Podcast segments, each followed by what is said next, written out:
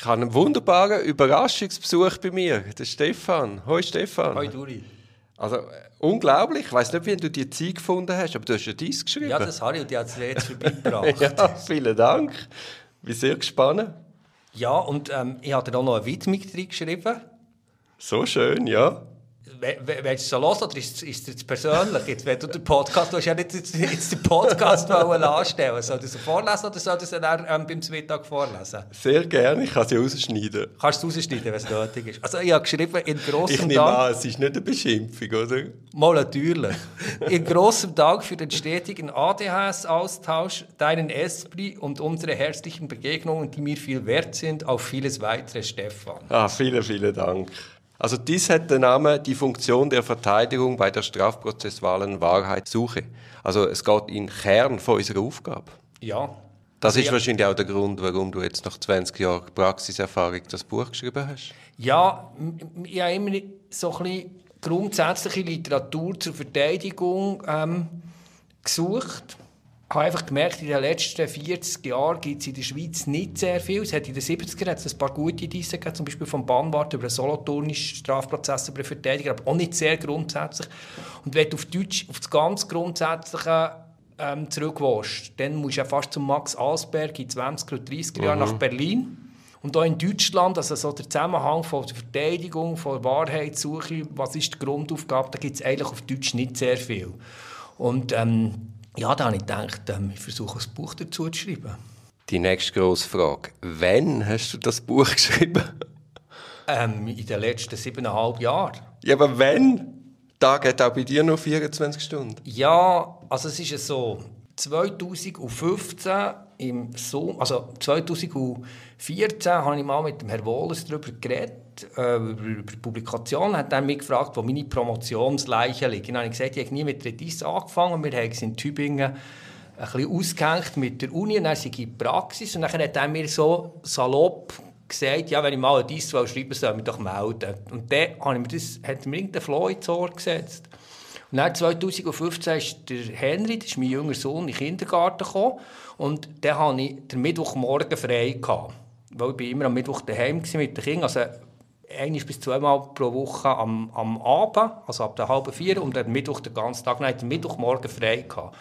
Und dann habe ich mir überlegt, was mache ich jetzt mit dem Mittwochmorgen? Und ich dachte, ja gut, ich mache jetzt Yoga und meditieren und lese Belletristik. Und das ist irgendwie drei Wochen gut gegangen. Und nach drei Wochen habe ich gemerkt, jetzt ich ins Büro, weil ja das Büro relativ nach von dort, wo ich wohne, und muss irgendetwas furchtbar Wichtiges machen. Und ich habe mir wirklich geschworen, dass ich bei vier Tagen arbeiten bleibe, also Montag, Dienstag, Donnerstag, Freitag, wenn meine, wenn meine Kinder in der Schule sind und nicht mehr will, ähm, Erwerbsarbeit machen weil ich einfach das Gefühl habe, es ist in diesem Beruf gut, wenn man es begrenzt und auch etwas anderes hat. Und dann habe ich irgendwie gemerkt, es gibt so einen protestantischen Arbeitszwerg in mir und der hat irgendwie mir irgendwie ins Büro ähm, getrieben. Und dann habe ich gemerkt, den mit Yoga zu bekämpfen am Mittwochmorgen ist irgendwie schwierig. Und dann habe ich gedacht, jetzt, ich an, ähm, jetzt mache, ich, mache ich etwas anderes, jetzt fange ich an doktorieren. Und äh, dann habe ich dem Wohlers, ähm, Herr Wohlers geschrieben und dann haben wir uns getroffen und dann habe ich gesagt, ich fange an, ich habe, einfach, ich habe auch zehn Jahre, weil ich einfach den Mittwochmorgen. Aber bist du denn bei dem geblieben? Hast du immer einen halben Tag in der Woche? Ich habe siebeneinhalb Jahre lang jeden Mittwochmorgen an der Redis geschrieben, außer dann, als ich meine Einführung geschrieben habe. Dann habe ich die Einführung geschrieben am Mittwochmorgen. Also ich, ich rede aus praktischer Erfahrung. Wie hast denn du können konservieren und wie hast du am Mittwoch drauf gerade wieder den Einstieg gefunden? Ich, ich habe mit dem irgendwie nicht so eine Schwierigkeit. Ich, ich, einfach, ich, ich bin recht drin und dann manchmal, wenn, weißt, wenn Sommerlöcher waren oder mir Einvernahmen abgesagt wurden oder so, habe ich... ah, du hast deine Freizeit... Habe ich dann auch manchmal dran geschafft. Dann mal habe ich den Bene, ähm, der jetzt mein Partner ist, habe ich angestellt, weil ich mehr daran arbeiten wollte. Und äh, dort habe ich ein Zeitchen, habe ich dann manchmal, ganze, habe ich manchmal zwei oder drei Tage auch noch dran, nebendran geschafft, habe irgendwie so zwei oder drei Tage blockiert. Aber der Kern ist der Mittwochmorgen, mhm. den ich geschafft habe. Aber dort hast du rein geschrieben und gelesen hast du noch nebenzu? Beides. Zuerst habe ich zwei Jahre nur gelesen, am Mittwochmorgen. Jeden Mittwochmorgen gelesen.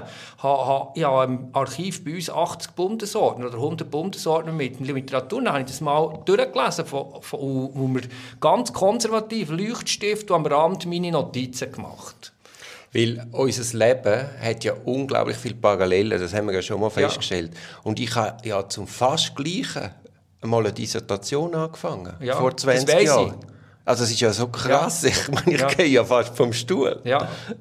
Also lass mich mal drei Thesen spontan raushauen, dann bin ich gespannt, was du zu denen sagst, vor dem Hintergrund von deiner vertieften Untersuchung. Ja. Also erste These wäre, dass unser Zeitgeist und damit auch die Gesetzgebung und vor allem auch die Rechtsprechung am Bundesgericht die tendiert zu einem ungestörten Strafverfahren. Damit meine ich, dass eigentlich die, die schwerer, die teuer erkämpften Prozessrechte zurückgedrängt werden. Es ist fängt alles nur noch eine Ordnungsvorschrift, wenn es denn überhaupt einschränkende Bestimmungen hat. Ja, Willst du jetzt eine ausführlichere Antwort als Ja von mir? Also, nein, ich meine, es ist ja ein bisschen, wenn ich zu dir komme, ist es ja so ein bisschen eine Schaumbadgeschichte. Eigentlich müssten wir ja hier Uli Weder einladen, für das es ein bisschen kontrovers ist. Natürlich bin ich mit dem einverstanden. Also ich kann dir vielleicht auch zeigen, wie ich das im Buch ja... Also weißt du einfach nur, dass du so siehst, Ja, ja, ja, mach das, ja. Also, die These habe ich eigentlich an dem entwickelt, dass ich immer wieder gemerkt habe, dass eigentlich argumentiert wird, dass Verteidigung nicht... Ähm, eine Akteurin ist, sondern ein Hindernis bei der Behandlung von dogmatischen Einzelfragen oder rechtspolitischen Problemen. Also beim Anwalt vor der ersten Stunde ist so argumentiert worden, bei der Teilnahme von Verteidigung an Einvernahmen von Mitbeschuldigten. Und ähm, Teilnahme an Explorationsgespräch, beim Zeugenkontakt vor Verteidigung wird so argumentiert, du letztlich auch bei der antizipierten Beweiswürdigung, also dass man Beweisanträge abschmettert. Und im Prinzip kannst du, also wenn ich jetzt ganz hochgestochen würde sagen, ich habe einen Versuch gemacht von einer Diskursanalyse, also ich bin eigentlich wie die dogmatische Argumentation bei diesen fünf Themen als Einstieg durch und dann merkst du, dass eigentlich immer latent das Gefühl da ist, dass die Verteidigung ein Hindernis ist und kein Akteur. Aber warum ist das so? Das ist ganz tief eingraben. Und das lese ich auch bei Max Alsberg schon. Also, der hat geschrieben, den hochgemuten, voreiligen Griff nach der Wahrheit hemmen will der Kritizismus des Strafverteidigers. Und schon der Alsberg kämpft mit dem. Das, das zieht sich durch. Ich glaube, äh, ich, ich weiß jetzt Zahlen nicht, vielleicht weißt du das, aber der Anwaltsberuf ist in der Schweiz ja noch relativ lang auch verboten gewesen. Ja, wobei, aber da musst du jetzt 19. Jahrhundert ja, ja. zurück. Ja, ja, ja aber, aber es ist schon 200 Jahre. Ja, aber auch das zeigt, also es ist äh, quasi nur schon, dass man einen Anwalt zugelassen hat, ist etwas teures erkämpft und genau. so wirklich akzeptiert ist er dann wahrscheinlich nie geworden. Ja, beziehungsweise als Zivilrechtsanwalt wird er ja mühelos akzeptiert. Du hast ja früher auch Zivilrecht gemacht. Und es ist ja immer interessant, als Zivilrechtsanwalt wirst du ja anders behandelt als als Strafverteidiger. In Tendenz. Nicht von allen. Ich wollte überhaupt nicht sagen, es ist Ja, vor allem auch als geschädigter Vertreter wirst du ja ganz anders behandelt als als Verteidiger. Außer wenn Polizisten vertreten. dann wirst du als geschädigter Vertreter behandelt wie der Verteidiger und der Verteidiger ja, wie der geschädigte Vertreter. Genau. Ja, und dann habe ich das wie analysiert und dann merkst du selbst, bei den verteidigernahen Kreisen wird nie offensiv gesagt, wir sind ein konstitutiver Akteur oder wir sind konstitutive Akteurin bei der strafprozessualen Wahrheitssuche. Es wird nie so argumentiert. Einfach nie oder selten. Es wird dann von Dialektik geredet etc. Aber es wird, oder These, Antithese, aber offensiv gesagt, ohne, ohne Verteidigung gibt es keine strafprozessuale Wahrheit. Das ist bei den dogmatischen Einzelargumenten nie gebracht worden. Und dann bin ich im zweiten Teil des Buches, bin ich dann, gehe ich dann auf den Grund, was die strafprozessuale Wahrheitssuche ist. Und äh, ja, also das, das müsste ich dir das anderes Mal länger erzählen, ja, ja, gern, wie es ja. ist, aber einfach so als Überblick. Lass mich zuerst das Buch lesen, ja. Genau. Gern. Also sogar du liest das Buch nicht jetzt irgendwie in den nächsten fünf Minuten. Nein, äh, also im Prinzip ist es so, ich bin dort echt davon ausgegangen, dass wir in, in unserer StPO äh, keinen Begriff von der materiellen Wahrheit haben. Und wenn du aber den historischen Gesetzgebungsprozess anschaust, dann musst sagen, ist man dann davon ausgegangen? Lass mich gerade zu diesem Zusammenhang die nächste These raushauen. Ich sage, im Gerichtssaal geht es gar nicht mehr um Wahrheit, sondern es geht nur darum, dass man die Strafuntersuchung nach Plausibilität äh, abklopft.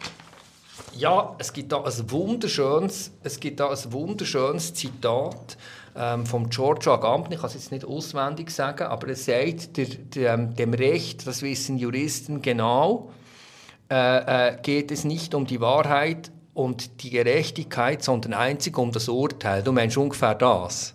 Du musst mir es nochmal sagen. Also am Recht, dem Recht geht es, das wissen Juristen ganz genau, weder um Wahrheit noch um Gerechtigkeit, sondern dem Recht geht es einzig um das Urteil, also um Verfahrenserledigung. Ja, das, das trifft es relativ gut, ja. Exakt. Es ist, es ist einfach schwer verständlich, dass sich die Richter selber so kastrieren. Ja, wobei, ich meine, jetzt ja nicht unbedingt. Es ist ja, oder es ist, es ist ja wie durch die StPO angelegt. Es sind ja die Strukturen, die... Nein, die StPO würde alles zulassen. Die StPO würde auch zulassen, dass man Beweisanträge, Beweisanträge ja. von der Verteidigung mal gut heisst. Die StPO leitet auch an, dass man ganz ein unmittelbares Verfahren durchführt. Aber wir haben ja das Unmittelbarkeitsprinzip haben wir bis zur Unkenntlichkeit verstümmelt. Das stimmt, das würde die StPA zulassen, aber es ist, die StPA lässt eben auch das andere zu. Das meine ich. Also die Struktur ist so angelegt, dass du immer die Abkürzung zum, zum, zum schnellen Erledigen machst. Also die Struktur der StPA würde theoretisch das andere zulassen und es scheint ja eigentlich ähm, äh, etwas wie Unmittelbarkeit zu geben, aber die Praxis drängt es zurück, weil es eben möglich ist, durch die Struktur der StPA. Also aber eben, das ist, das ist schwer verständlich, weil wenn du die Verantwortung trägst für so weitreichende Urteile, verstehe ich eben nicht, dass man es nicht genau will selber wissen, sondern sich einfach darauf verlässt, was dir da der Staatsanwalt auf Papier scheinbar zusammenträgt. Es ja. ist so selbstbestätigend ein Zurüsten hinsichtlich Verurteilung, ja. unser System. Aber da muss ich jetzt gleich dir noch etwas sagen. Ich finde, es gibt sehr unterschiedliche Rechtskulturen in der Schweiz und sehr stimmt. unterschiedliche Richter und Richterinnen. Das es stimmt. gibt auch Richter, die Beweisanträge gutheissen und die, die, die, die, die Sache ähm, ernst nehmen. Und es gibt, ist je nach Kanton ist die Unmittelbarkeit sehr unterschiedlich ich, ausgestaltet. Ich würde nicht einmal sagen, dass die Richter, die sich aufs Papier verlassen, das nicht ernst nehmen. Ich glaube, sie haben wie den Blick nicht, wie, wie so eine Untersuchung durchgeführt wird und wie sich das einfach ganz schlecht auf Papier bannen ja, das glaube ich auch. Das, das, man redet ja immer vom persönlichen Eindruck, aber der persönliche Eindruck wird immer nur in Bezug auf die beschuldigte Person angeführt, aber nie auf irgendwie die Zeugen oder Opfer. Ja, und wir haben, wir haben ja da auch... Äh eine Chance verpasst. Wir jetzt nicht eine audiovisuelle Aufzeichnung von, von der Liefernahme machen. Aber das sind andere Themen, oder? Das sind ganz andere Themen. Ich möchte, das ist, glaube ich, der Niklas Ruckstuhl, der sagt, ich meine, es sei ja ein Hohn, überhaupt von Be Beweisantragsrecht zu reden. Es sei ja mehr irgendein eine Beweisanregung oder so ein scheucher Vorschlag. Ja, das zitiere ich auch. Das zitierst du in deinem Buch? Ja, das zitiere ich auch. Man muss das Buch unbedingt lesen, ich weiß das schon jetzt. Also, dritte These. Und dann sind wir alle bei dir, oder? Also erst in dem Moment, wo man, wo man die Notwendigkeit von der Verteidigung nicht sieht, von diesen verschiedenen äh, Aspekten, die eine Verteidigung nötig macht. Also es ist ja nicht nur Kontrollfunktion. Auf das wird ja auch oft reduziert. Erst dann ist man ja beim Punkt, dass man sagt, sie ist bei der Warensuche ein Hindernis. Mhm. Ja. Und ich nehme an, du leitest das auch her. Was sind die verschiedenen Funktionen von einer Verteidigung und warum kann man das überhaupt als Hindernis sehen? Weil per se leuchtet mir das nicht ein. Dir nicht, weil du bist Verteidiger. Aber ähm, ich, natürlich, das trifft im Prinzip den Kern von meinem Buch. Dann möchte ich dich jetzt bitten, möglichst schnell zu gehen, damit ich anfangen zu lesen ja, das ist gut. Wir können schon ein anderes Mal. Nein, sehr gern. Also ich würde mich, also erstens vielen Dank für das Geschenk und ich würde mich äh, melden, sobald ich da mal vorwärts gelesen habe. Also man muss sagen, es ist beim Helbing Lichthahn erschienen, hat 220 Seiten.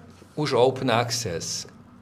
Wo findet man es? Beim Helbing und Lichtenhahn Verlag. Ich habe bewusst eine Open Access Publikation gemacht. Ah, die haben das? Ja. Ah, okay, habe ich nicht gewusst. Das ist, ähm, Bist du der Erste? Nein, nein, aber der Nationalfonds unterstützt das mittlerweile. Ah, okay, cool. Ja. Also kann man auf die Homepage gehen und das dort abladen? Ja, gratis. Ah, gut, dann tue ich den Link verlinken. Ja, das ist gut. Sehr gut. Also, hey, vielen Dank fürs Psychli. Bis bald. Das ist ein Podcast aus der Reihe Auf dem Weg als Anwältin. Ich hoffe, der Podcast hat dir gefallen. Für mehr Podcasts schau doch auf meiner Homepage www.duribonin zusammengeschrieben.ch. Viel Spaß beim Entdecken von weiteren Podcasts.